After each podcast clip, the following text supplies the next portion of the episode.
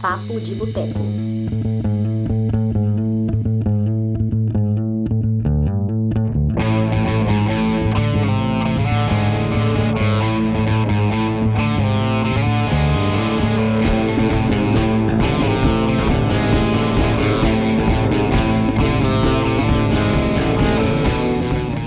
Olá, você! Está entrando no ar a edição de número 123 do Papo de Boteco, o podcast semanal do Cinema de Boteco.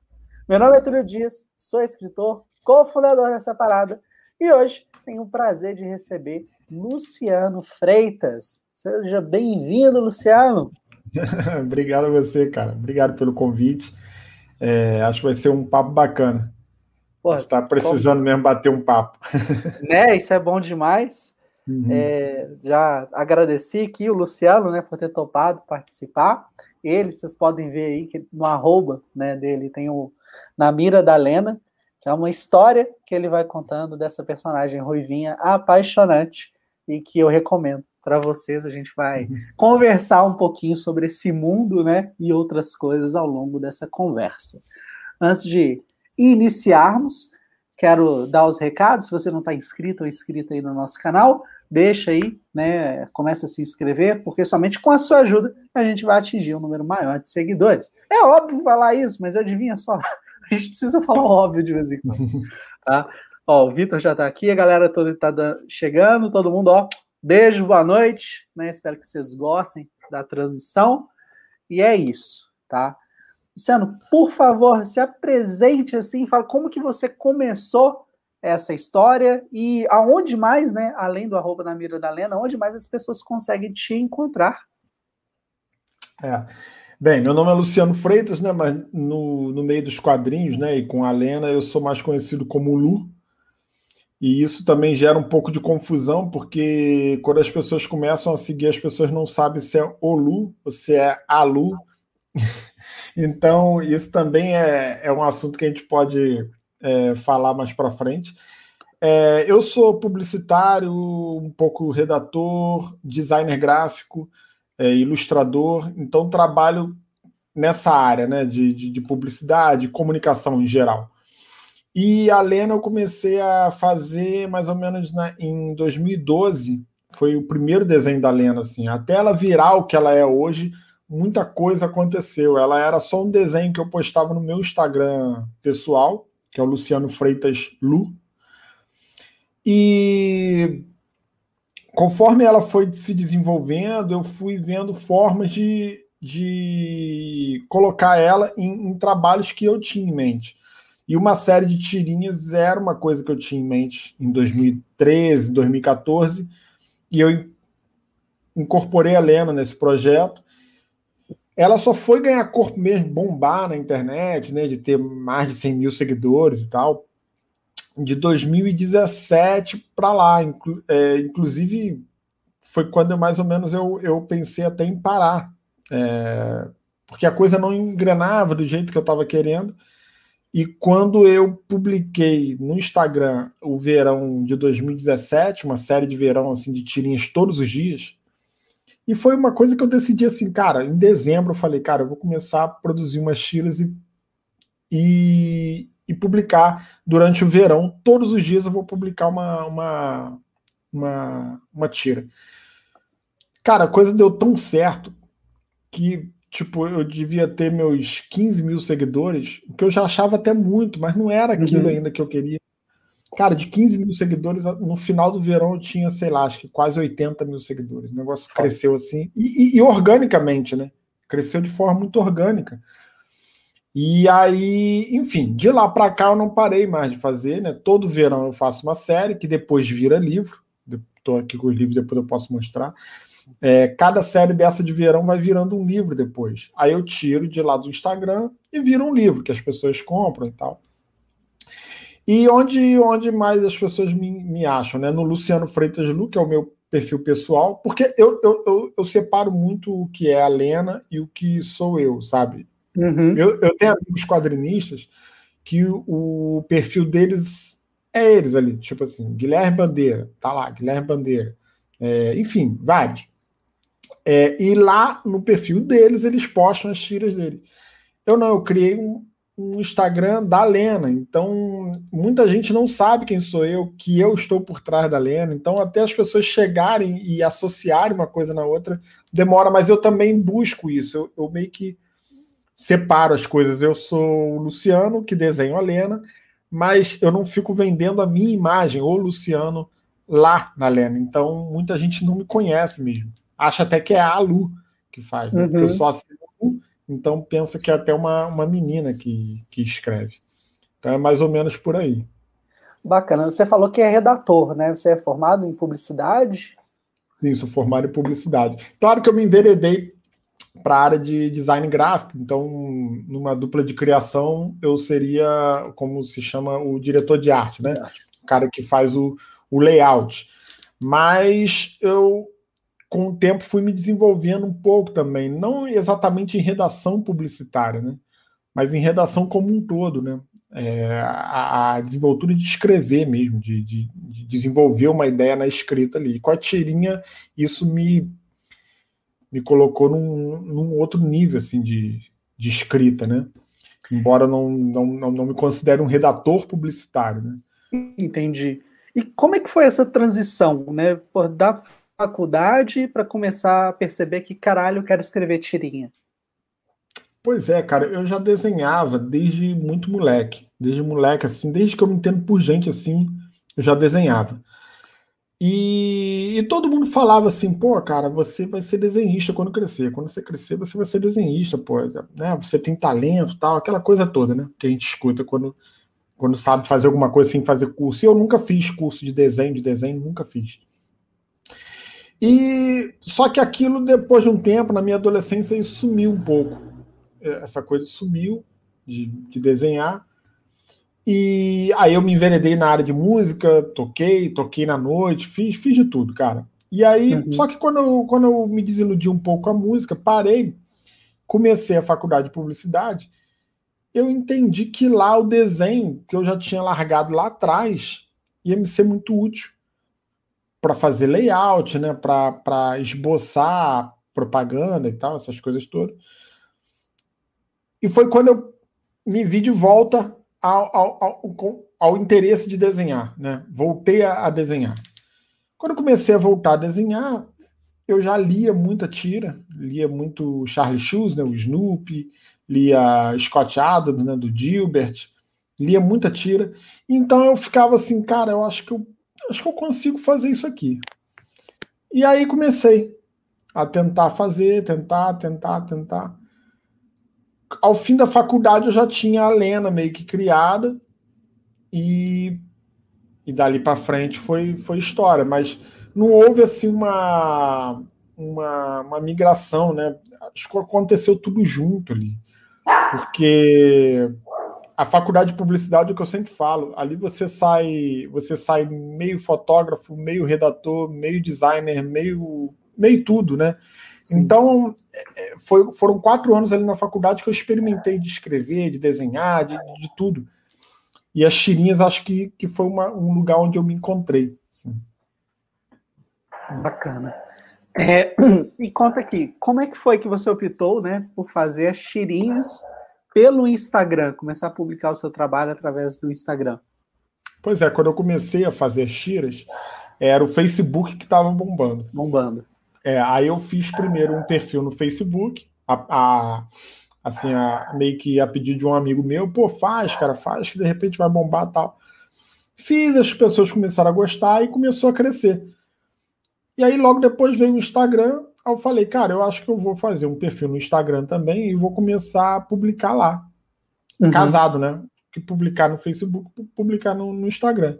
Só que depois de um tempo eu vi que o Instagram foi crescendo muito mais que, que o Facebook isso de forma orgânica, né? sem, sem, sem precisar pagar, né? É, patrocinar a publicação.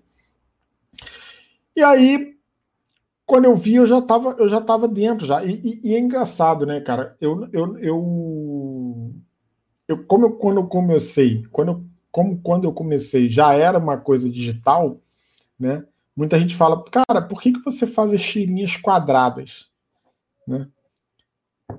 E, e é por uma questão simples, é para aproveito melhor do layout da plataforma, né? Porque se você faz a tira esticadinha, você não consegue uma visualização Sim. boa, principalmente no celular.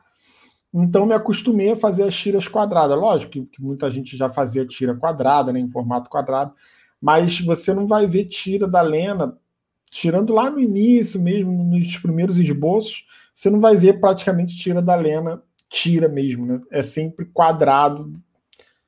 Então eu comecei porque era onda. As pessoas falavam em Instagram, eu achei, cara, ah, então eu vou, vou publicar ali. E foi ali que a coisa deu certo, assim. Foi quando hoje o Instagram já não é mais o Instagram de 2017 é. em termos de crescimento orgânico, né? uhum. mas mas foi ali que a coisa toda começou mesmo. Show.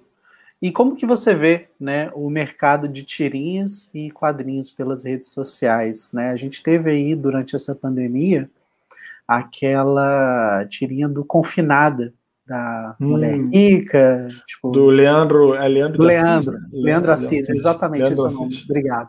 Uhum. É assim, super crítica, super ácida, é uma pegada bem diferente da que você faz, né? Sim, sim. Mas assim, surgiu agora, e aí você já estava lá, então como que você vê esse mercado? Cara, é, é, é louco, né? Porque eu vejo, eu vejo como um, um grande um grande espaço de, de oportunidade de tudo que de tudo que é forma, né? Eu acho que vai vai se destacar aquele que conseguir captar o que as pessoas querem ler, né? E o Leandro captou brilhantemente, né? Sim. No meio de uma pandemia, ele colocar ali uma questão tão tão discutida, né? E de repente em quadrinhos e com uma estética tão inovadora, né? Com uma estética tão própria, né? É... Ele cresceu muito rápido, eu acompanhei o crescimento do Leandro. Eu fiquei assim, cara, eu fiquei feliz de ver uma coisa nova né, acontecendo ali. E muita gente veio me falar: caramba, cara, por que, que você não faz uma coisa assim também? Eu cheguei, cara, porque tem gente assim, brilhante já fazendo. Uhum. Sabe? Eu acho que você tem que saber exatamente o que você é capaz de fazer e qual é a sua onda. Se você entrar numa de fazer, ah, agora a onda é isso aqui, então vou surfar nessa onda aqui, ah, você vai acabar fazendo de tudo e não chegando em ninguém com nada, né? Porque você não vai. Ele não, ele teve uma sacada muito boa no momento certo, na hora certa ali, e fez.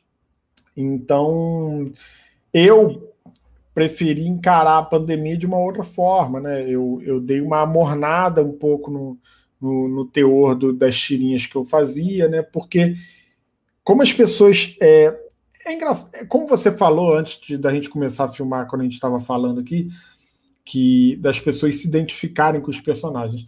As pessoas se identificam tanto com os personagens que eles não aceitam ou não aceitariam é, o mundo da Lena é, é, correr paralelamente à, à, à vida atual, sabe?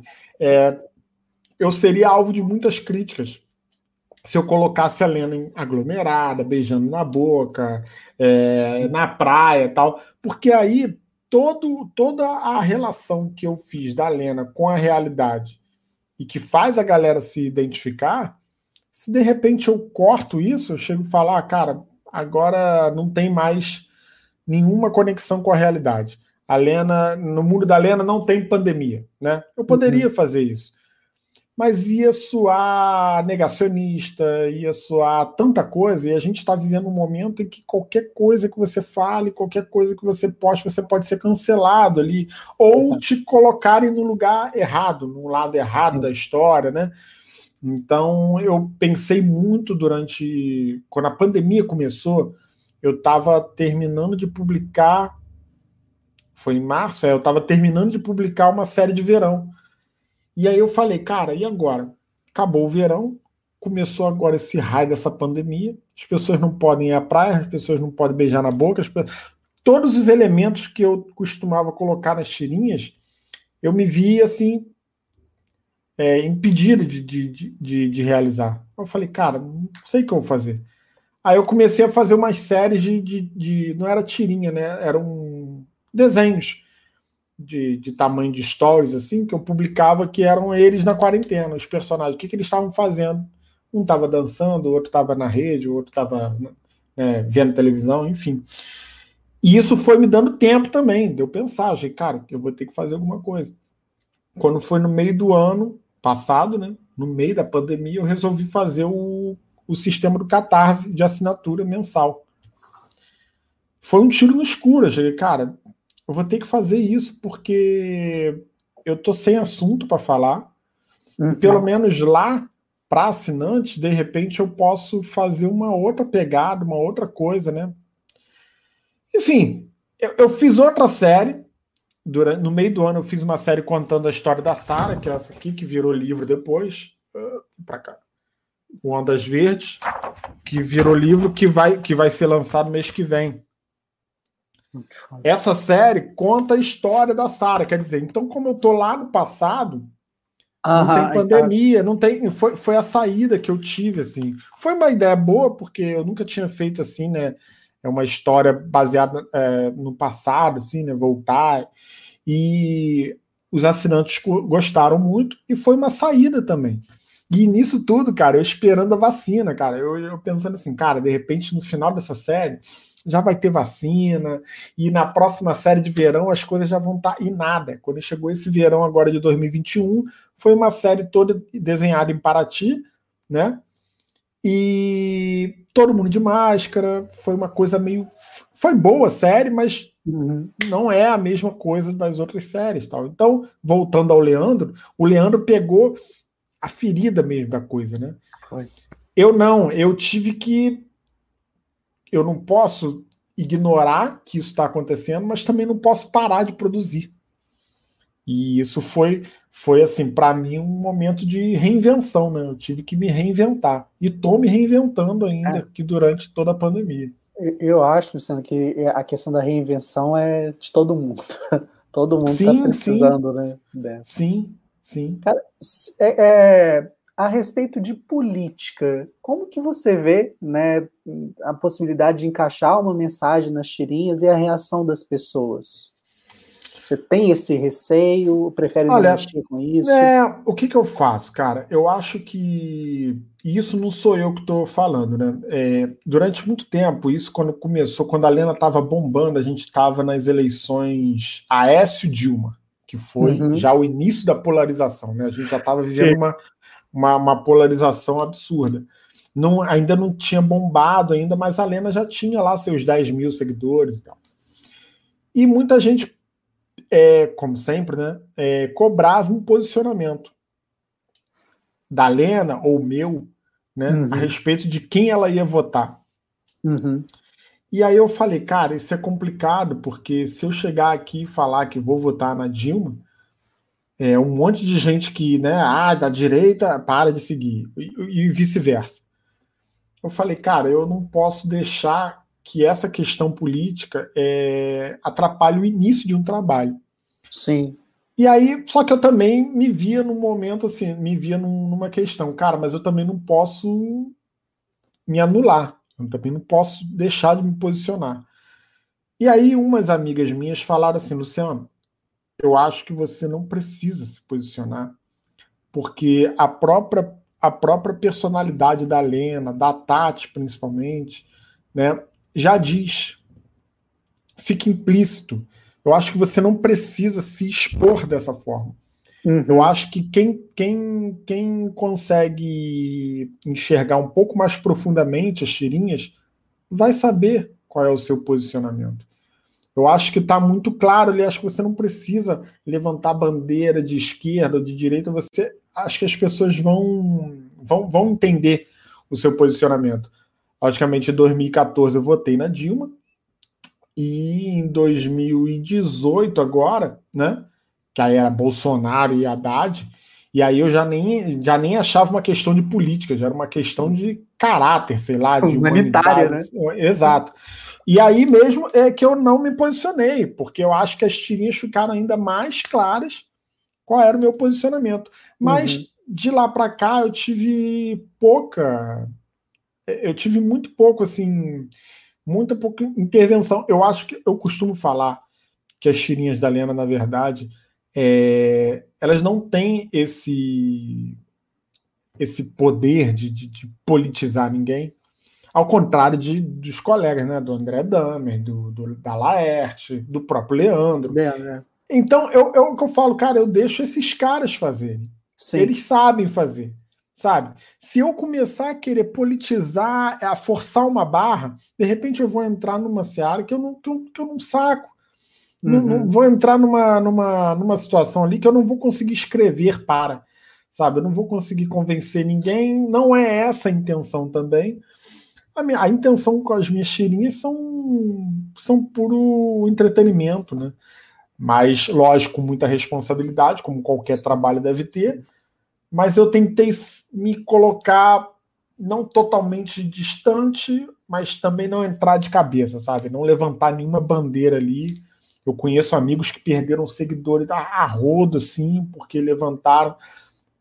Aí é um posicionamento de cada um, é a escolha de cada um. Ah, você acha que na sua tirinha cabe isso? Você vai ter condições de sustentar argumentos ali? E outra, lidar com comentários agressivos, inboxes eu não tenho tempo para isso.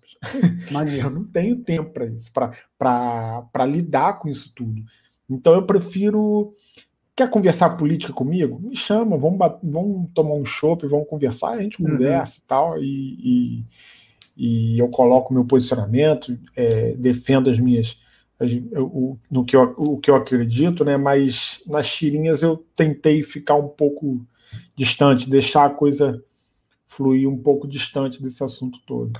É, você tocou nesse assunto de perder seguidor, o cinema de boteco é um exemplo disso.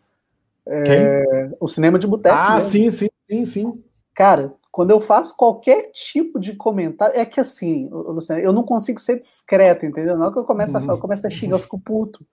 Então, o pessoal vai lá e compra a briga e acaba discutindo. Eu teve uma postagem que eu fiz recente que era citando uma parte do Tubarão, Hum. Que é aquela coisa do prefeito, ah, a praia tá liberada, todo mundo pode entrar, o tubarão já morreu. E não, o tubarão não tinha morrido. Uhum. Aí eu coloquei esse comentário, né, até de um perfil chamado Um Frame, um uhum. frame de cinema, se eu não me engano.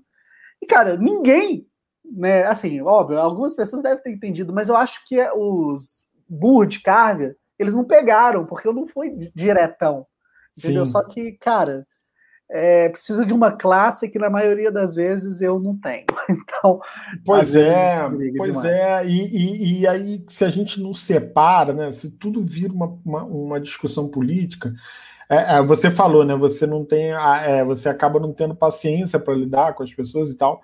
Eu não tenho é tempo mesmo, né? Eu, eu, eu sei porque já aconteceram de, de eu já aconteceu de eu soltar tirinhas, então até já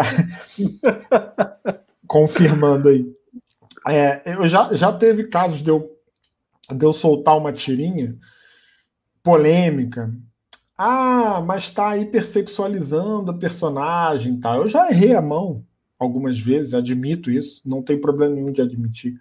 Uhum. E, e, e, quando percebo o erro, eu vou lá, excluo a tirinha, se for o caso, tal. Mas acontece que às vezes não. Às vezes você faz a coisa e as pessoas veem pelo em ovo. Sim. Ah, eu acho que essa tirinha aí você hipersexualizou a personagem porque ela não pode ser que tal. E aí você, você, a pessoa está no seu direito. Na internet é assim, né? Todo mundo Sim. tem direito de chegar ali, todo mundo é especialista em tudo, todo mundo chega ali e fala. Mas eu também estou no meu direito de, de me defender ou de concordar, de chegar, cara, você tem razão, eu não percebi, pô, realmente eu, eu, eu errei a mão aqui. Mas se eu achar que eu não errei, eu posso chegar ali e argumentar. Cara, aí você vai argumentar na classe, na classe, chega ali, pô, cara, eu acho assim, assim, assim. Aí pronto.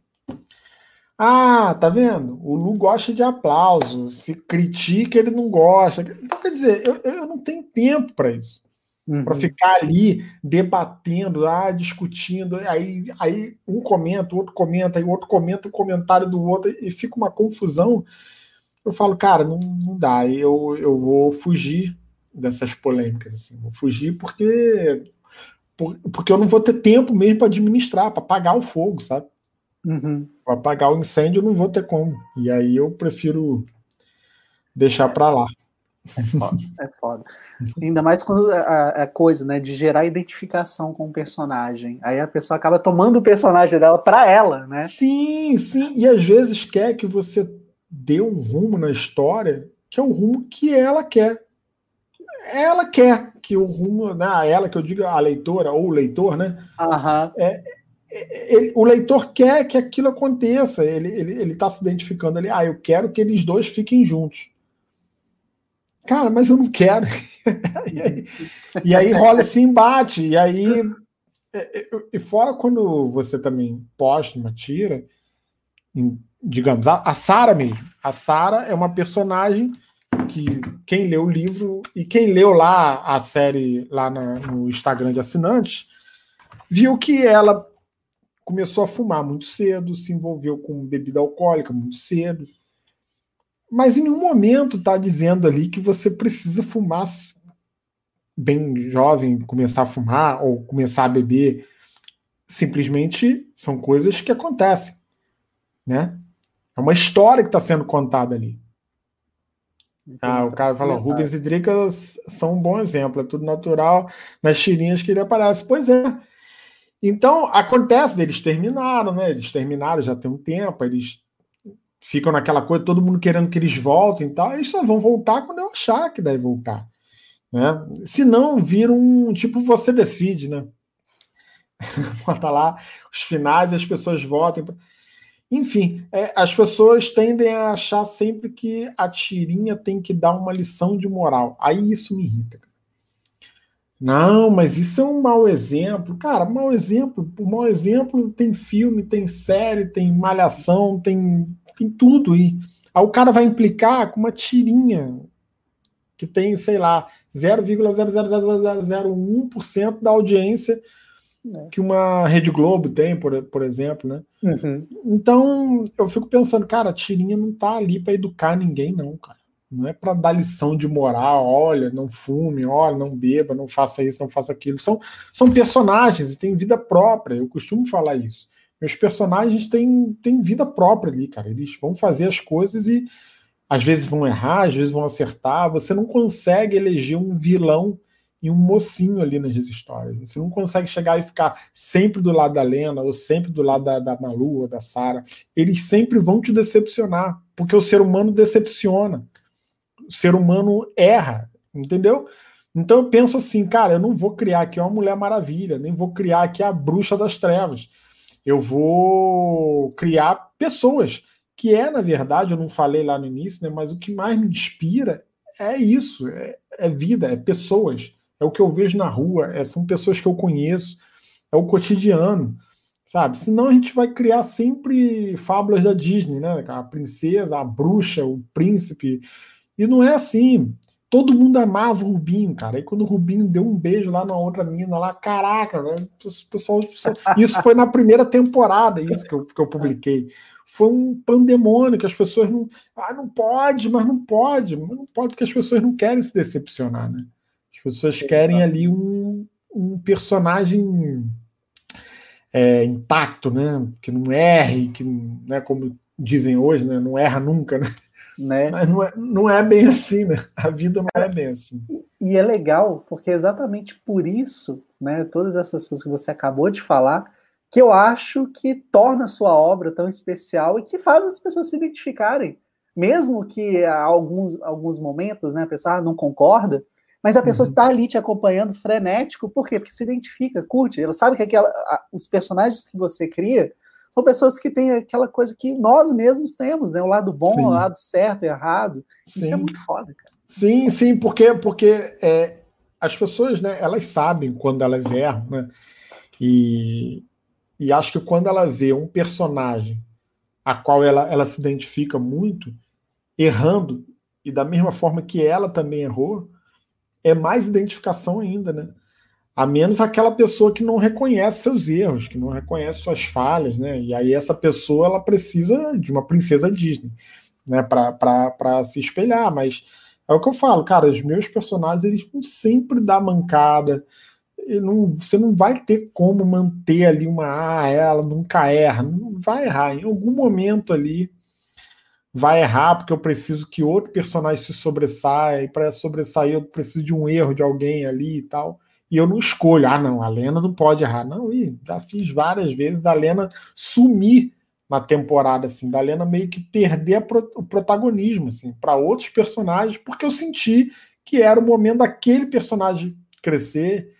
E eu não tenho pudor nenhum, assim, de tirar um personagem, ah, não aparecer mais, ou aparecer mais do que, do que a própria Helena e tal. Entendi. Só não dá uma de George Martin, né? Matando o pessoal. Não, é, é eu só não posso fazer. Olha só, tem essa pergunta hum. da Nath. É, existem muitos adolescentes que seguem o perfil. Hoje o seu público maior está em qual faixa etária? É, o maior ele está entre 18, porque o, o, Instagram ele divide 18 a 24, se eu não me engano, né? Isso. E acho que de 25 a 34. Isso. Se juntar essas duas faixas, é a maioria. Mas dessas duas faixas, a maior parte é de 18 a 24. E Mas eu acredito que seja maior também, porque as as, os adolescentes, né, que são menor de idade, acho que ele não contabiliza, né? Vira tudo 18, né? Porque eles devem colocar Vira, lá 18 é. anos. Então, e acontece, acontece sim, é, respondendo a pergunta da, da, da Natália, né? Sim, tem, tem muito adolescente que, que segue, e até por isso, com o tempo, quando eu vi esse público se formando, eu tive que ter um pouco mais de, de responsa ali na hora de, uhum. de, de fazer as tiras, né?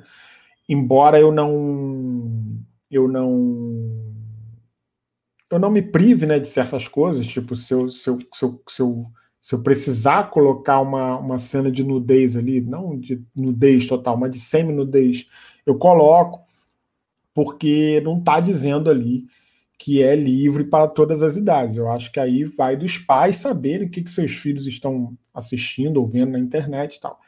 Na feira, quando eu fui na CCXP em 2019, aconteceu de uma mãe aparecer na minha mesa. É... Na verdade, a mãe gostou das tiras. Ela viu os livros, ela viu o stand, assim. Eu não sei, rolou uma identificação ali.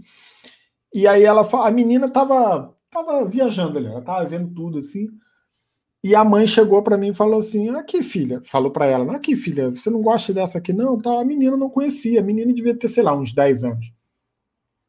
E a, e a mãe chegou para mim e falou assim: pô, gostei e tal, você, que, você, você gosta não, filha? Ela olhou assim, não, não se identificou tal. E ela foi, pegou um dos livros para comprar, e eu falei, cara, olha só, é para você ou é para sua filha? Aí ela, não, eu vou ler, de repente, se ela gostar, eu cheguei, porque olha só, eu não recomendaria para uma criança assim tão, tão jovem, assim, a menina devia ter uns 10 anos. Uhum. Não tem nada obsceno nas tiras, mas tem paquera, tem beijo na boca, tem semi-nudez, tem, tem coisas que eu acho que não, não seriam cabíveis. Tanto que quando eu coloco o livro para vender na Amazon, né, para e-book, uhum. tá lá, a faixa etária, se não me engano, tá lá de 12 anos para cima. Mas sim, mas tem. Né? No, no Instagram a gente não tem esse controle, então tem muito adolescente que, que segue. Acho que até que boa parte assim, dos que comentam, dos que dos que têm esse, esse, essa troca comigo ali são adolescentes ou, ou jovens assim antes dos 20 anos assim. Bacana Muito. demais isso. É, é, tipo, o friozinho na barriga que é foda, né? Porque a gente percebe a resposta gigante. Sim, sim, sim. Mas, mas é aquilo, né, cara? Como eu te falei, é diferente se eu estivesse escrevendo uma série para Netflix. Aí a gente já vai saber, ó, qual é, qual é a faixa, né? Aquilo vai passar na Netflix. Tá... Ok, agora você está escrevendo ali para o Instagram, quer dizer, tem, tem, tem menina de 12 anos, de 10 anos tem Instagram. E se ela quiser seguir a Lena, ela vai seguir a Lena. Sim. A gente não tem como controlar isso, né? E eu também não posso começar a fazer um produto infantil por conta disso. Ah, não, uhum. agora eu vou fazer uma coisa mais infantil, porque eu estou vendo muito adolescente chegando e tal até porque os adultos também começam a debandar. Então eu tento manter ali, como tem núcleos de personagens adolescentes, né, que é a Malu, a irmã da Lena. Uhum. Então eu sinto que esses núcleos agradam né, os, os públicos de diferente ah. idade. Assim. Uma pergunta, a Malu, ela já existia antes de você notar esse público adolescente ou começou já, depois? Já, mas, mas era uma coadjuvante bem coadjuvante, né? Ela aparecia como, como dizem na comédia, é o escada, né? Ela aparecia uhum. mais para a Lena ter ali o diálogo e tal. Quando a coisa começou a bombar e que eu vi muito adolescente chegando, e eu, aí foi que eu comecei a dar mais corpo para Malu, né? Comecei a, a, dar mais criar de fato a personalidade da Malu. É uma menina que lê muito, tal. Então tudo isso eu fui criando aos poucos conforme eu fui vendo. E teve, cara, teve série, essa série aqui que foi de 2017, se eu não me engano, quente. Quente. Nessa, foi quando eu conheci você. Pois é, nessa série aqui, cara, a, a Malu roubou a cena ela roubou a cena, tipo assim, ela virou praticamente a protagonista. Quando eu vi, a Lena tava apagadinha, apagada, assim. Porque quando eu botava uma tira da Malu, chovia comentário. Ah, todo mundo querendo saber. E quando eu falava da Lena, a galera tava meio. A galera tava esperando assim, cara, eu quero saber como é que ficou lá a história da Malu e tal.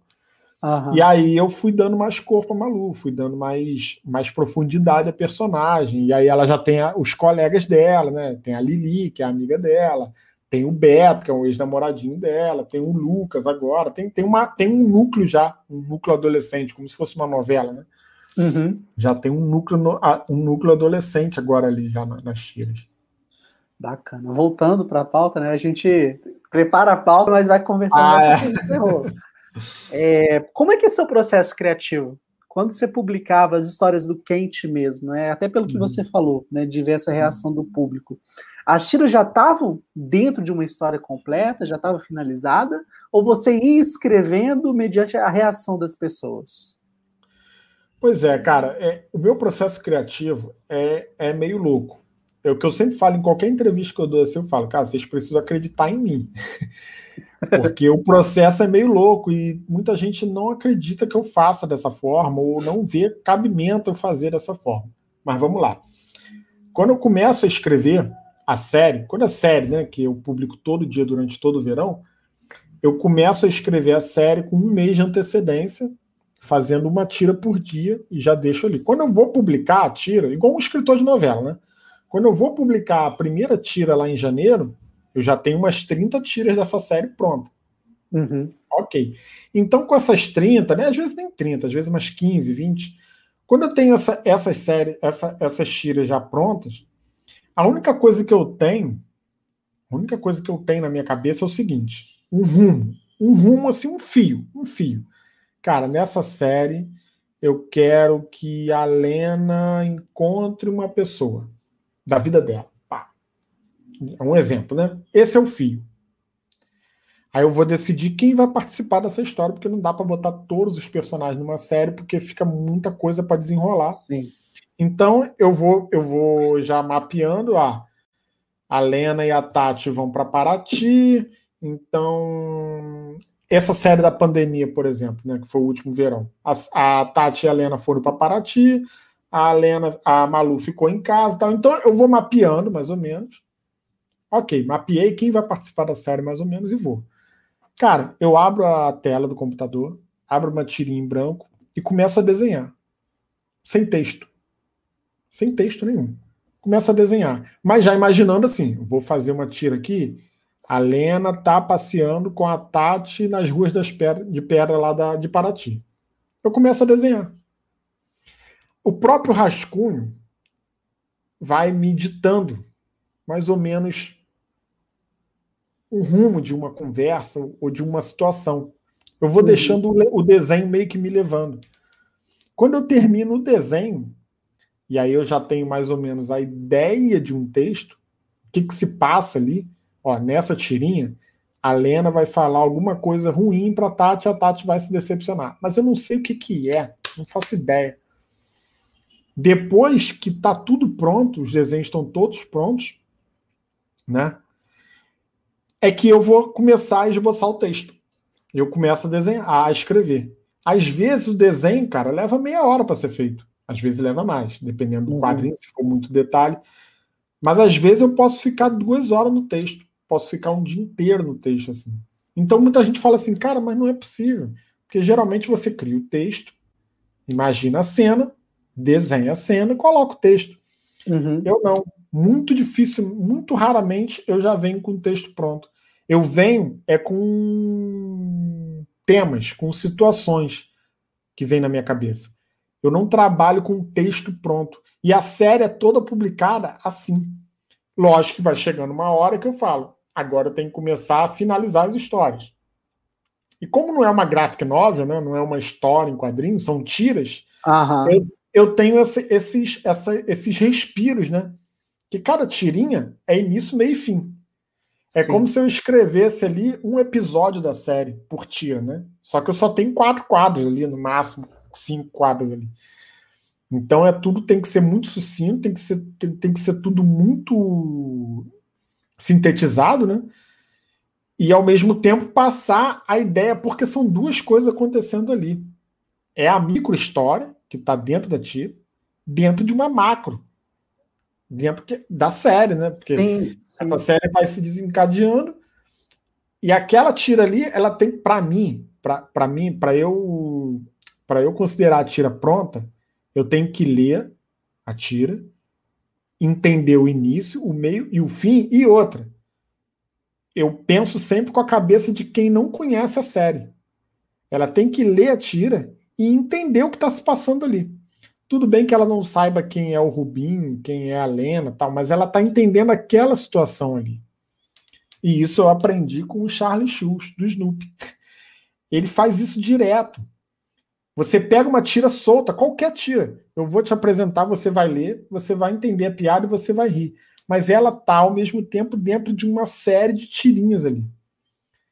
E essas tiras vão, conforme o tempo, vão. Se você ler elas em sequência, você vai entender que aquilo está dentro de uma história.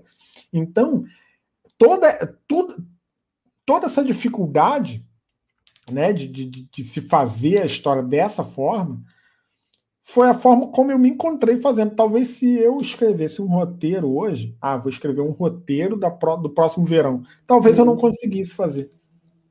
Porra, talvez, eu, talvez eu me enrolasse. É, tipo, é, é um processo inverso. Meio, é mediúnico, né, cara? Que você tá lá é. desenhando para criar em cima. Sim, cara. sim, porque se eu penso assim, hoje eu vou desenhar uma cena em que a Malu vai ver o Beto beijando outra menina. Tá, já sei que é isso.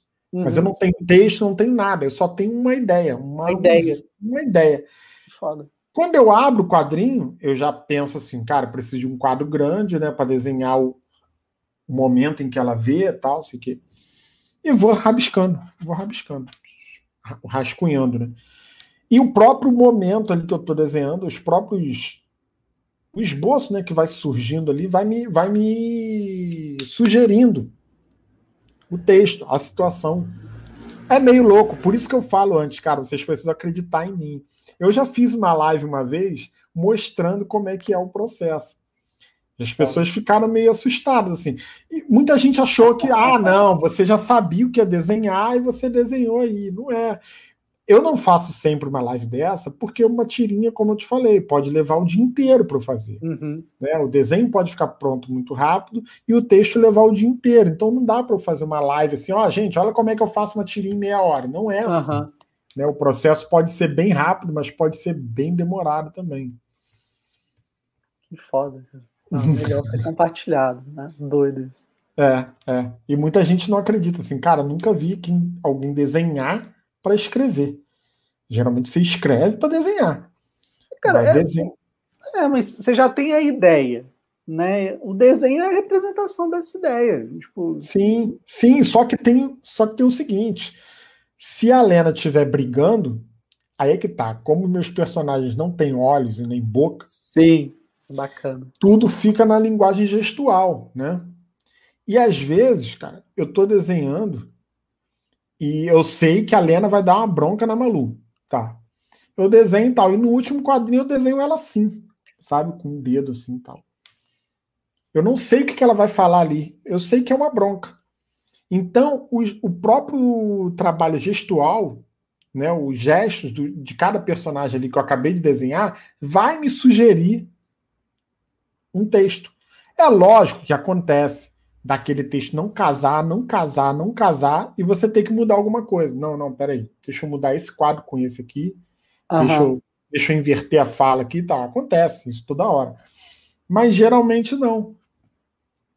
Cara, já são mais de, sei lá, eu não tenho aqui totalmente numerado assim em sequência, mas eu já devo ter feito mais de mil tiros já nesse tempo todo. Acho que mais de mil tiros. Você pega a sua forma de fazer, sabe?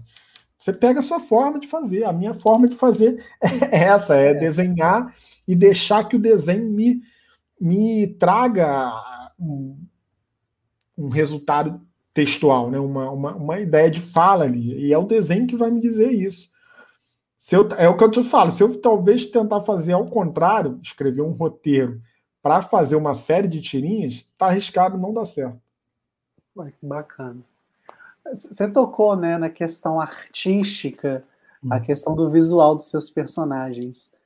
Por quê? Da onde que veio essa inspiração para chegar e fazer, cara, não vai ter olho, pronto. Rapaz, quando a Lena surgiu, isso lá em 2012, eu estava no escritório onde eu trabalhava e eu tinha sempre, sempre tem na minha mesa papel e caneta. Mas nesse dia eu só tinha caneta vermelha. Só tinha uma caneta vermelha lá, canetinha dessas esferográfica.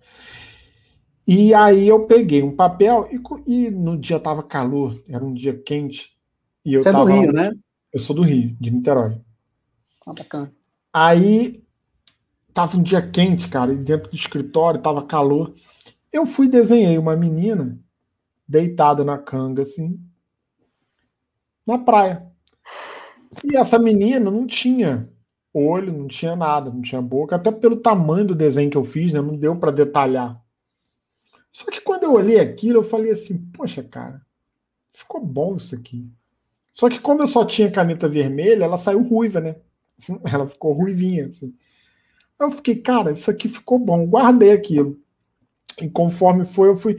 E aí, conforme eu fui desenhando, eu senti que eu não precisava botar nem olho, nem boca ali. Falei, cara, eu acho que o desenho está pronto. Não, não, não tá me pedindo aqui uma boca, um olho. Não sei se isso funciona, mas para mim aqui, para ser um desenho, para eu olhar assim, ah, um desenho, uma menina tá na praia, tal, eu não preciso de olho nem boca. Quando eu comecei a fazer as tiras, aí veio o desafio, né? Que aí eu comecei a ver que, cara, eu vou ter que compensar isso de alguma forma e vai ser no gestual. É no gestual que eu vou que eu vou conseguir passar. E cara, acontece muito, muito das pessoas quando eu faço uma postagem falando exatamente sobre os olhos das personagens, da ausência dos olhos das personagens. Tem muita gente que fala assim, cara, até você falar, eu não reparei. Eu já vi gente comentando isso. Que a, que a personagem não tinha olho. E não reparam, porque na verdade, cara, é, é, um, é, é uma ideia de fazer o desenho o mais simples possível. Isso tem a ver também com o meio da produção, né? com, com a mídia onde ela vai ser exposta e com a velocidade que a gente tem que produzir hoje em dia. Eu não tenho condições de publicar uma tira a cada duas semanas. Uhum. Daqui a duas semanas, se eu entrar no Instagram, já perdi mil seguidores. Você tem que ter uma, uma periodicidade de. E aí eu pensei, cara, eu acho que a ausência de detalhes assim que não me fazem falta vai permitir que eu desenhe mais, que eu faça em maior quantidade. É lógico que com o tempo foi passando, eu fui colocando um pouco mais de detalhes, as cores foram mudando, os traços ficaram mais firmes, né? Uma evolução normal de qualquer pessoa que desenha. Mas mas eu me recusei a colocar boca, olhos, porque nunca me fez falta e eu senti que para os leitores também não fazia, então. Bacana. Mantive assim e virou uma marca. Acabou Sim. virando uma marca, acabou virando o meu traço ali, né? Que é difícil, Exatamente. é difícil você Exatamente. Isso é. Você pegou ali o seu DNA, né? A sua identidade. Exato. Isso Exato. Cara, os leitores, a gente já comentou, eles se envolvem muito, né, com as histórias. Uhum. Já aconteceu de algum comentário te inspirar a mudar, a criar alguma coisa em cima? Olha, é, já, já aconteceu, assim, de, de, de, ouvir um comentário assim e, poxa, pior que essa pessoa deu uma boa ideia. Já aconteceu, mas não é, é muito difícil, porque, como eu te falei, eu tô sempre lá na frente, sabe? Eu tô sempre lá na frente do, do, do público, né? O público tá acompanhando a série ali, eu tô, tipo, 20 tiras lá na frente. Então, uhum. às vezes, o que ela sugeriu ali, ah, já. poxa, é, eu, já, eu, já, eu já desenvolvi diferente. Ou, uhum. ou desenvolvi igual, e por coincidência a pessoa. Ah, é, ele, ela podia namorar o fulano de tal. E lá na frente eu já, já cheguei nessa parte. Acontece isso. Mas é, eu, eu procuro, durante as séries, eu procuro não ler todos os comentários assim freneticamente. Hoje em dia os comentários são bem menores, né? Até porque eu publico numa, num Instagram privado, né? Para assinantes, as séries, uhum. né? Mas antigamente, quando tava bombando mesmo, em 2017, 2019 até, cara, tinha tiro de chegar a mil comentários, 1.300 comentários. Era muita coisa, era muita coisa. Você conseguia responder todo mundo? Como que Não, não dava. Chegava uma hora, cara, tinha tira. Tinha tira, que tipo assim. É, tinha alguma parte da história lá que as pessoas queriam saber o que, que tinha acontecido. E aí eu fazia um teaser. No final, cara, eu sou um grande novelista. Porque o teaser nada mais é do que a cena dos próximos capítulos. Então eu usava uhum. o Stories para dar uma, uma. Eu dava um flash assim, ali. do que poderia vir a acontecer. E eu não lembro exatamente qual tira foi, mas eu publiquei um teaser que dava toda a ideia do que, que ia acontecer, o que poderia acontecer na tira que eu ia publicar à noite, às 8 horas da noite. Cara, quando eu publiquei, eu lembro de eu publicar, aí publiquei. E fui, sei lá, comer alguma coisa, beber uma água, não sei. Quando eu voltei pro celular que eu botei, já tinha 350 comentários. Caralho. Mas assim, tipo assim. e aí você vê, parecia que as pessoas estavam ali esperando dar oito horas para entrar a tira. Ali, é, ali eu entendi assim, cara, as pessoas gostam dessa porra mesmo. As pessoas Foda. gostam dessa série. Elas gostam, elas estão acompanhando como se fosse uma série. E é uma tira, cara é um prazerzinho ali de 10 segundos, cara. Mas as pessoas gostam, se identificavam, né? É, se identificam ainda, né? Mas o Instagram, como eu te falei, o Instagram não é mais tão é, orgânico como era, né? Sim, é.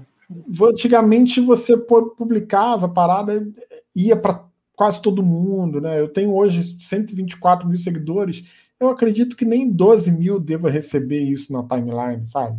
Uhum. As pessoas que gostam mesmo têm que buscar. Tem que buscar. Enfim, é complicado. Mas acontece disso sim, de, de, de um comentário abrir portas assim, né, para rumos assim da história. Mas é, é, difícil, mas já aconteceu sim, já aconteceu. bacana. É, eu, eu, eu, queria manter a linha aqui, cara, mas vamos falar um pouco de questão de estratégias, vai. Hum. É, hoje, você faz algum conteúdo pago ou é 100% orgânico? Ali eu boto 100% orgânico, cara. Eu já tentei há algum tempo atrás colocar assim, os, assim é, como é que se diz? É patrocinar, né? Patrocinar é, tem um impulsionar lá. No... É, já fiz, cara, não gostei do resultado. Você, você, você atinge um monte de gente, as pessoas são pessoas que entram, daqui a pouco saem. É. Difícil acontecer o engajamento de fato. E agora que eu, né, já vai fazer quase um ano que eu comecei esse processo de, de assinatura mensal, hum. aí é que eu não, não faço mais mesmo. Não coloco mais um centavo ali no Instagram, cara. Eu coloco as tiras ali, as pessoas veem, curtem, as pessoas compram os livros e tal mas é, eu não tenho assim uma estratégia, vamos dizer, financeira, né? Uma estratégia econômica assim para fazer, até porque talvez eu não tenha a manha para isso. Uhum. Talvez se eu encontrasse, eu contratasse alguém assim para, né, que tivesse que soubesse como é que funciona ali de fato, ó, Luciano, vamos botar tantos reais aqui, é, é nisso aqui que você vai botar, porque aí você vai uhum. ficar fazendo meio que no escuro, sem entender de fato como que a ferramenta funciona, você acaba perdendo dinheiro. Sim, Bota ali é. Alguns reais ali e tal, e o negócio chega no final, não, não te dá retorno nenhum. Então, eu não tenho uma estratégia econômica, assim. Eu tenho uma estratégia produtiva, assim. É de, de, quando, é, eu, eu, quando eu não estou publicando série, eu tento publicar para os assinantes dia sim, dia não. Tento não, venho uhum. conseguindo já há quase um ano. Dia sim, dia não tem tira lá. Bacana. E algumas tiras vão para o Na Mira da Lena. Uhum. É para também as pessoas ficarem ali sendo municiadas Sim. de tira também. Sim. Não posso simplesmente esquecer toda essa Sim. galera né, Exatamente. e só dar uma, uma atenção especial só para, para os assinantes. Até porque é lá na Lena que eu tenho uma vitrine para conquistar esses assinantes, né? Para que, para que essa galera vá para o perfil privado. Por exemplo, um, um, negócio que você fez que eu achei super legal, citando o quente mesmo, né? Você uhum. ia publicando todos os dias a tirinha. Uhum. Isso, né, de, é, dentro do mercado de, de marketing digital, ali, infoproduto, seria como se fosse seu pré-lançamento. Que todo dia você está uhum. colocando conteúdo novo, colocou conteúdo uhum. novo. Chega depois e fala, gente, vou tirar isso do ar, vai virar um livro. Você quer ler, você quer guardar isso? Compra, né? Então, essa é uma estratégia, assim, não sei se foi consciente, não foi, mas é muito eficiente, né? E Sim. deu grande Sim, porque, porque, porque quando eu publiquei a série, a primeira, né, que foi o Verão da Lena, que foi esse aqui, esse foi o primeiro, 2017. Uhum. Quando eu publiquei essa, toda na internet, que foi a primeira série, Terminei de publicar, tá lá, as pessoas leram, tal, gostaram, sei que. Aí eu fiquei pensando, tá, e agora? Vou engatar em outra série? Não tinha como, porque quando eu termino uma série, cara, eu tô exausto, esgotado, Imagina. porque é, desenhar todo dia, todo dia, publicar, comentar, ver, enfim, dá, dá muito trabalho. E quando eu terminei, eu falei assim, cara, o que, que eu vou fazer com isso agora? É um livro. O livro está lá, todo mundo já leu. Sei lá, na época, né, eu devia ter meus 80 mil seguidores. Eu falei, cara, 80, 60 mil, não sei, 60 mil pessoas já leram. Quer dizer, 60 mil pessoas que eu poderia, 60 mil livros que eu poderia vender, eu não vou vender, porque eles, eles já leram o livro todo. Aí eu pensei assim, tá, eles já leram, mas todo dia entra seguidor novo aqui. E vai ter gente que não leu. Sempre vai ter alguém que não leu. Não leu. Aí eu dei um tempinho. Depois de um tempinho, eu fui, tirei ele de, de lá, excluí ele de lá e transformei ele em livro e e-book. E anunciei, gente, ó, tô vendendo livro e tal, não sei o quê. Então, muitas das pessoas que entravam lá não viam a série publicada, né? Entraram depois, conheceram depois. Aí falava, caraca, Luciano, pô, gostei da sua tirinha, você tem livro? Ah, tem. Ah, tá aí vai lá e compra e lê. Muita Olha. gente, até hoje, tem seguidores lá que chega e fala: Luciano, tem livro? Tem, tem sete. Então, tem um só, não, são sete. É, são sete. E aí as pessoas vão lá e compram aos poucos, ou compram os sete, porque eu geralmente sempre faço uma promoção para vender a coleção inteira, né? Uhum. Então, as pessoas compram e, e leem e tal. Só que aí eu pensei, cara, eu não. Chegou o último, o último, a última série que eu publiquei lá na Lena total foi esse aqui, foi o sexto livro, Outros Verões, né? Que conta a Lena e, e Tati em Saquarema, tal. Enfim, essa, essa, essa, essa série, embora eu goste muito dessa série, foi a série que teve menos retorno, assim de seguidores, de, de comentários e tal, porque era um Instagram já se mostrando uma ferramenta já não tão é, não tão eficiente assim para o trabalho que eu estava fazendo. E aí eu pensei, cara, chega, eu não vou mais publicar série assim, não. Essa foi a última. Uhum. E aí foi quando eu pensei no, no Outros Verões, né? No Outros Verões, no Nosso Verão, e logo que eu iniciei, o nosso verão, eu comecei a publicar o Ondas Verdes, que agora está saindo em livro. Mas aí é que tá. Lá para os assinantes, eu não tiro. Fica lá. Fica lá. Fica lá. Esse livro vai ser vendido para a galera que não é assinante, que quer ler, né? É, é, é, mais essa galera que vai comprar. E outros, assinantes, lá de 15, 30 reais, né? Eles já recebem em casa o livro, de graça. Oh, oh. Já recebem eu já mando para eles de graça o livro. Todo livro que eu lanço, outros verões foi assim, e agora Ondas Verdes. Esses assinantes de 15, 30 reais recebem de graça, autografado, em casa, sem, sem custo algum. Porque né, eles já estão me ajudando ali mensalmente, quer dizer. Então, é um mimo, né? Vamos dizer, como, como dizem, né? E, e é isso. É, foi uma estratégia que não foi exatamente pensada, né? Vou, foi acontecendo, né? Foi conforme as circunstâncias. Eu pensei, cara, eu acho que acho que vai ter que ser assim: publicar, as pessoas leem, eu tiro, vira livro. E, cara, aí você pensa, ah, mas só vai comprar quem não leu. Cara, engano. Não. Muita gente que lê espera sair o um livro físico para ter, reler e guardar e tal. E botou tá ansiosa pro pôster. O pôster também foi para os assinantes de, de 30 reais. Foi esse pôster também Porra, do, da, da série.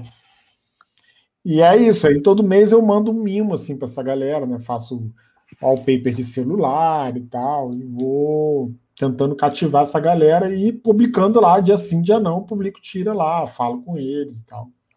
Cara, você acha que esse é o caminho é, para sobreviver de arte no Brasil, quando você se cerca de um público que está ali te incentivando?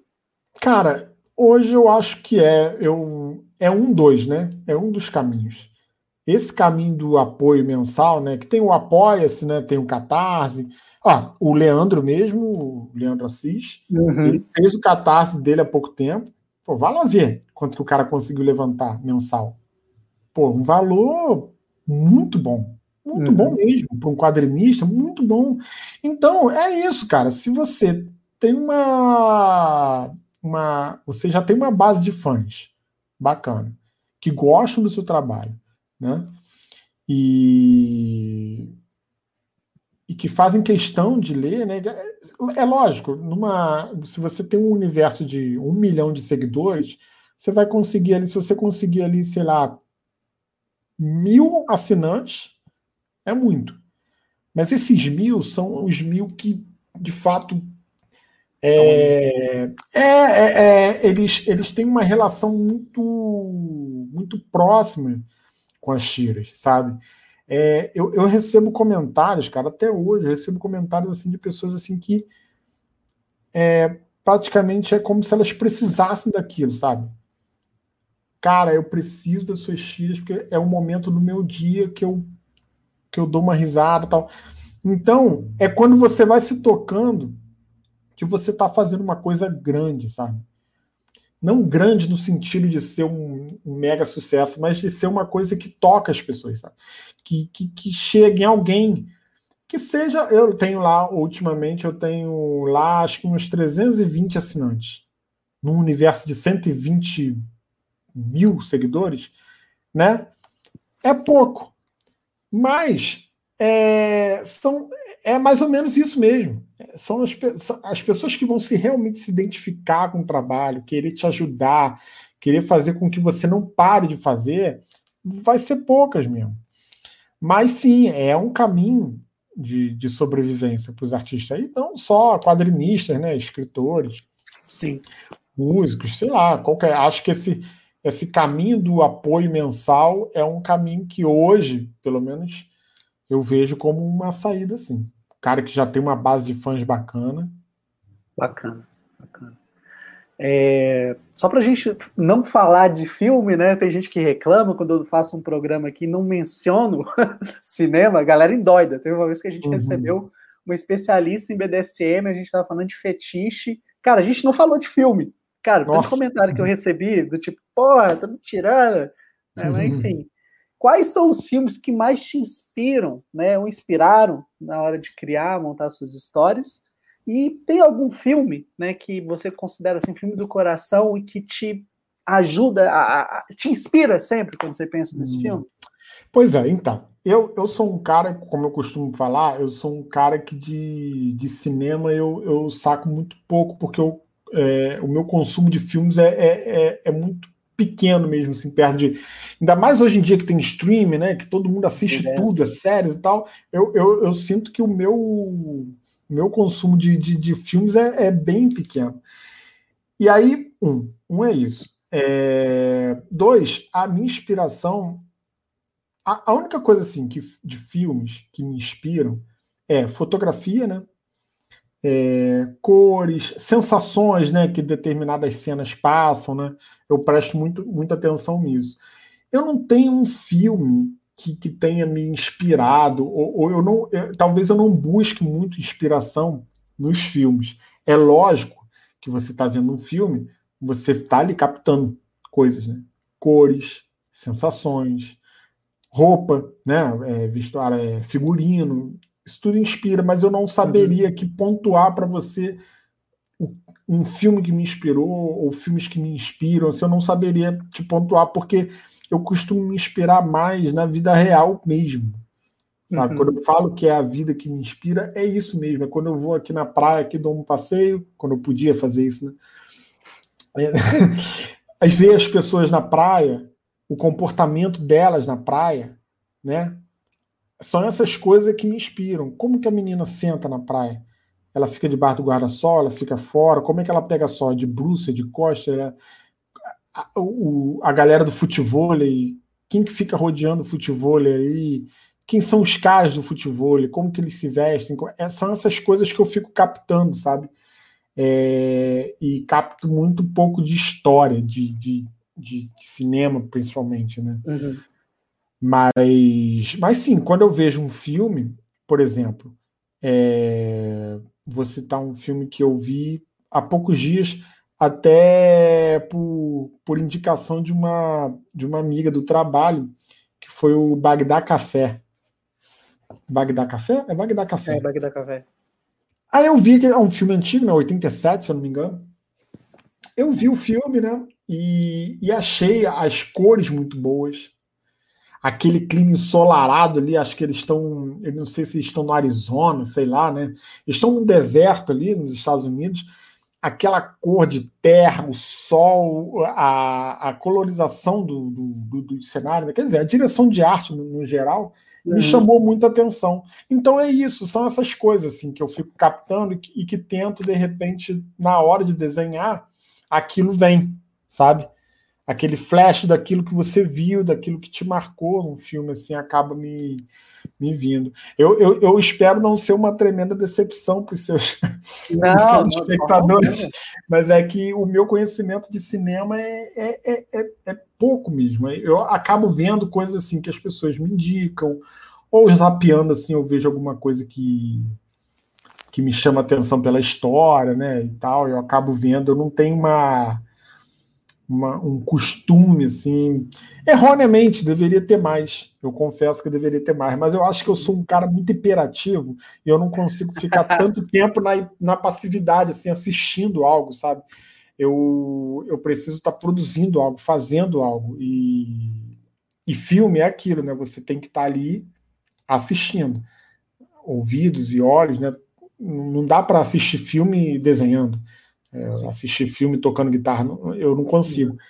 Então eu, eu acho que eu consumo pouco filme, mas eu vou tentar me corrigir quanto a isso.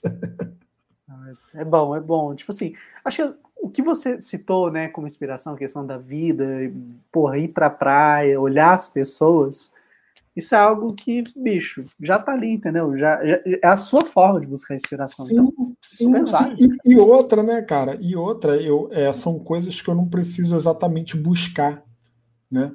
Elas estão dadas ali. Estão ali. E, e, isso pode ser dentro da sua casa, pode ser na portaria do teu prédio, pode ser na praia, pode ser no ônibus. Às vezes já aconteceu de eu estar no ônibus e, e escutar duas meninas atrás de mim conversando, uma situação que eu não lembro exatamente qual era. E aquilo me inspirou a desenhar, a fazer uma tira, a dar um rumo para um, uma história. Então, são essas coisas. Por isso que as pessoas falam assim: ah, mas seus personagens são tão reais. Mas é porque. Tá é difícil. Eu não consigo, eu não conseguiria desenhar, por exemplo, uma série de super-herói, por exemplo. Não uhum. conseguiria, porque a menos que eu fizesse maratonas e maratonas de filmes da Marvel e tal, consumi bastante aquilo. Mas eu prefiro, eu prefiro ser tocado pela vida, sabe? Eu prefiro ser, ser tocado por aquilo que, que é verdade. Não que o filme não seja mais um retrato da verdade, mas é um retrato que passou pela, pelo ponto de vista de um diretor, pelo ponto Sim. de vista de um roteirista, pelo ponto de vista de um ator, de uma interpretação, parará, até chegar à sua, o seu ponto de vista daquilo que já foi tão é, é, interpretado, né? A vida não, ela tá ali posta e você tem o seu ponto de vista da vida. Eu já vi gente falando assim, Luciano, quando eu leio as suas cheiras, parece que eu tô lá na praia. É, e, aí, e, e, se você, e se você vê, as tiras não tem detalhe para isso. Mas é luz, é, é o traço, é o texto. São essas coisas pequenas que você vai colocando na tua obra, né? que a ideia é essa mesmo, é que a pessoa leia e se transporte para outro lugar. Eu não quero que a pessoa leia e fique ali no papel, né? Eu quero que ela realmente sinta a brisa da praia na cara dela ali, quando ela leia tira. Acho que é, acho que é por aí a minha busca assim, estética, visualmente, acho que é essa. Sensacional. Bom, entrando aqui na reta final da nossa conversa, as duas últimas perguntas. Uhum. A primeira é qual é a dica que você dá para quem deseja começar a contar suas histórias, seja trabalhando com tirinha, ilustrações, ou fazendo como você faz também no seu outro perfil, né? Que uhum. são os microcontos. Pois é, cara, eu acho que primeira coisa, se, se, se for por, por intermédio do texto, né, por, por meio de texto, é escrever escrever, escrever, escrever. Se não se sente muito muito seguro de publicar, não precisa.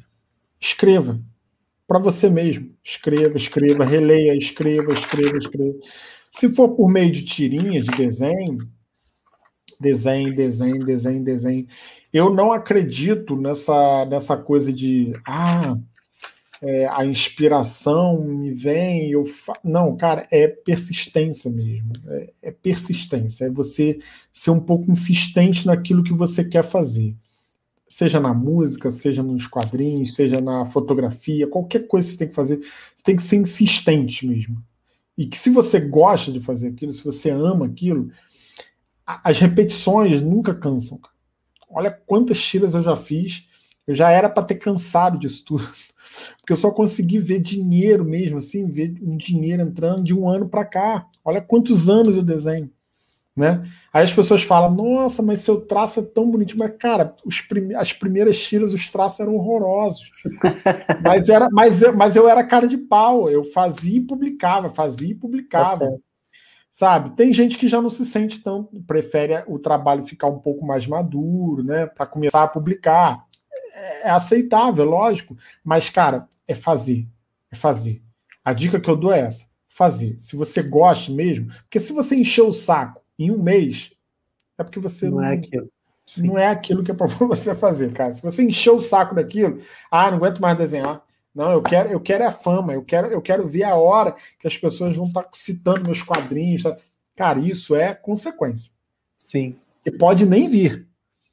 Né? a essência mesmo é você fazer. Se é para escrever, escrever, se é para desenhar, desenhar, e é persistência. Treinar, treinar, treinar, até você chegar aonde você quer. É isso. A dica que eu dou é essa. Pô, perfeito, cara. Isso que você falou é um negócio que eu concordo muito, velho. Às vezes a mania da perfeição é o que afasta a gente de fazer aquilo. Sim, sim. Então... Se você ficar esperando desenhar igual né, esses monstros sagrados dos quadrinhos. Exatamente. você vai publicar a sua primeira tirinha com 70 anos. Pois é, e, e, Luciano, tem muito da ansiedade das pessoas, né? De, por exemplo, você quer chegar no ponto C sem passar no ponto B, É do tipo, cara, eu quero começar e quero ir para lá. Isso não existe. Sim, ó, tem um exemplo que é o. Eu posso errar o nome dele, mas acho que é Gabriel Piccolo. Acho que é Gabriel Piccolo. O Piccolo, eu não sei como é que pronuncio o nome dele. Uhum. Ele é um quadrinista brasileiro, ele. Hoje ele já desenha, acho que para DC Comics, sei lá. Ele era um rapaz, eu estava vendo a história dele. Ele é um cara, ele, ele trabalhava, se ele tinha um emprego comum, mas ele sempre gostou de desenhar. E aí ele resolveu fazer um Instagram e publicar um desenho por dia. Publicar, desenhar e publicar. E desenhos ótimos tal. Uhum. Ele foi fazendo, foi fazendo. Hoje ele é um cara, um dos caras mais seguidos. Ele, ele tem mais seguidores do que os monstros sagrados assim dos quadrinhos, sabe? E é um garoto bem novo. E aí muita gente vê isso porque ele fez um, uma campanha para lançar um livro, uma época aí. E acho que em menos de 48 horas ele alcançou, sei lá, 500%, sabe? Uma coisa assim absurda, assim. Caralho. É. O cara é um absurdo, é um absurdo. Ele tem um traço muito moderno, ele sabe exatamente o que os, os, que os leitores dele querem ler, o que, o que os leitores deles querem ver como estética visual. E ele acerta em cheio. Aí o que, que acontece? Aí, às vezes, um garoto que gosta de desenhar vê um caso desse, ele quer chegar lá. Logo, onde o Gabriel Piccolo tá. Mas, cara, tem que entender que esse garoto já é um gênio. O garoto é um gênio. Ele já desenhava muito. Quando ele resolveu publicar, ele já desenhava muito bem. Uhum. Ele não foi um cara que, ah, eu tô começando a desenhar. Não, ele já desenhava muito bem. Sim. Ele resolveu publicar. Então, é, é aquilo que você falou, aí do, A, do ponto A ao C e pulando B. E não tem, não tem, cara, não tem, não tem atalho, cara. Não tem atalho. A verdade é essa, não tem atalho. E outra, esse ponto C é só um ponto. Tem o D, tem o E, o F, e nunca vai acabar. Você vai ter que estar tá querendo sempre chegar em algum outro lugar. Agora, para você chegar num lugar, você tem que dar o um passo. E o passo é, quanto mais lá atrás você está, mais sacrifício é a cada passo, né? mais, mais doloroso, mais é, vai, vai exigir mais de você cada passo que você der do início para lá. Né? Exatamente. Então, última pergunta, Luciano, quem é a Lena? Defina essa personagem maravilhosa que você criou. Nossa, é, eu costumo dizer assim, basicamente, que ela é uma jovem de vinte e poucos anos, indecisa e irritantemente divertida. É como eu costumo definir ela. Mas ela é, para mim, né, isso é para os leitores, né? Mas para mim ela é muito mais que isso, sabe? Ela é de repente a filha que eu não tenho, ela é a irmã que eu não tenho, a amiga que eu não tenho, ela, em muitas das vezes, ela é a mim, a mim mesmo, sabe? Uhum. Eu me vejo muito na Lena ali. É, e às vezes vejo na Lena atitudes que eu gostaria de ter. Então, quando a gente fala assim, ah, eu gosto de me expressar nos quadrinhos, né? Eu estou me expressando ali diariamente. Diariamente. Coisas que eu sinto, coisas que eu vejo, coisas que eu, que eu presencio. Né? E e uso a Lena, porque se eu usasse um personagem masculino, é o que eu sempre costumo dizer. Se eu usasse um personagem masculino, cara, eu acho que eu já tinha é, esgotado ele em dois meses de desenho, porque eu acho o nosso mundo masculino muito prático e muito, uhum. muito simples. Eu acho Sim. muito simples, muito prático, muito tosco mesmo, né? Uhum o universo feminino eu acho muito mais atraente, é muito mais complexo, é muito mais. Né, é, é lógico que eu não tenho o lugar de fala em todas as situações né, da, das mulheres, lógico, só posso falar do que eu observo, uhum. mas eu acho muito mais atraente para escrever, para desenhar, para expressar. Então, a Lena é isso, cara. É, além de ser uma, uma jovem de vinte e poucos anos, ela é. E, e, e, outra, né? Ela é uma, a, a personagem que mudou, na verdade, a minha vida. A minha vida é uma antes da Lena e depois da Lena é outra, assim. Porque o meu, o meu rumo, o meu foco, o meu, meu ritmo de trabalho, tudo mudou depois da criação da Lena.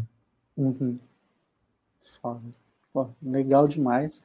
Está de parabéns pelo trabalho Tá? Obrigado. Por favor, fale aí com as pessoas aonde que elas conseguem né, comprar os livros que você tem aí. Não então, um, mas sete. Isso. lá no, na Mira da Lena é porque o, o link da loja é meio grande. Mas lá no, na Mira da Lena, no, na bio, né? Na bio do, do, do perfil, tem o link da loja, né? E se você gostar muito mesmo, querer ser um assinante, é o catarse.me barra o nosso verão. O nosso verão. Se você entrar no Catarse e buscar lá o nosso verão, vocês vão achar. O nosso verão é separado por hífen? Não, não. É o nosso verão tudo junto. É catarse.me, né? Esse isso, isso, exatamente. Aí você consegue fazer assinatura mensal e lá você vai, vai ter tanto as séries que eu publiquei, as duas últimas séries que eu publiquei na íntegra lá. É, e com cinco reais você já tem acesso a tudo isso, tá? Não te dá acesso a todos os mimos, né, que eu mando para a galera, uhum. mas com cinco reais mensais você já tem acesso a, a todas as tiras que eu posto, a, enfim, todos os conteúdos, todo o conteúdo que eu produzo, que eu produzo vai estar tá lá. No, na mira da Lena já é um, uma, alguma coisa ou outra que vai. E os livros, a lojinha tá na, tá na descrição do, da, da na, tá na bio, né, do na mira da Lena. Perfeito, cara. É, quais são as suas palavras finais? Cara, eu gostaria de agradecer pelo convite. É, gosto muito de bater esses papos. Eu acho é, interessantíssimo, assim, porque eu tenho poucas, poucas chances assim de, de primeiro mostrar a minha cara é, é, para os leitores, falar coisas que às vezes numa live eu não consigo, às vezes eu faço uma live lá com meus leitores e vem muita pergunta ali, eu não consigo responder tudo. Eu gosto desses papos, e principalmente quando tem perguntas assim, é, de fato profundas, real, realmente sobre o meu trabalho, uhum. é, como as que você elaborou, é, eu fico satisfeito, porque é, é, um canal. Esse vídeo ele fica no Instagram? Fica, fica, fica no, no, então, YouTube. E vamos colocar no Spotify também, provavelmente. Então, então, aí provavelmente, provavelmente não, certamente eu vou pegar esse vídeo e vou vou publicar lá para os meus leitores, para eles, tá, para os que não conseguiram, para os que não conseguiram acompanhar aqui, reverem né, o vídeo, porque eu acho que esclarece muita dúvida que eu não consigo esclarecer sozinho, sabe? Então, é, muito obrigado pelo convite, gostei muito do papo e vida longa ao cinema de boteca. Vida longa a todos nós. A, a Lena também, né, cara? E sucesso com os microcontos, porque a gente estava conversando nos bastidores Cara, eu escrevo, mas eu escrevo assim. A minha, minha namorada tem um perfil que é o arroba notas do fim do mundo. Uhum. Ela coloca reflexões que ela começou a ter na pandemia e coloca lá em formato de frase. Isso eu já acho difícil. Uhum. Né? Agora, o que você faz, que é um microconto, bicho, caraca, cara. Assim, é aquela coisa, com a prática, beleza, você vai chegar, sim, mas sim. é aquela que você observa, igual você falou, a questão da política, né, de não meter a política nas tiras bicho, não é minha onda. não é minha onda. É, pois é, é. A gente, a gente, a gente vai. Eu, eu também não, não me arriscaria jamais a escrever, por exemplo, um romance. Porque uhum. eu sei que, que eu vou me embananar no meio ali, eu vou encher linguiça, eu não, eu não vou conseguir. Então, eu acho que essa coisa do microconto vem muito da, das tiras também.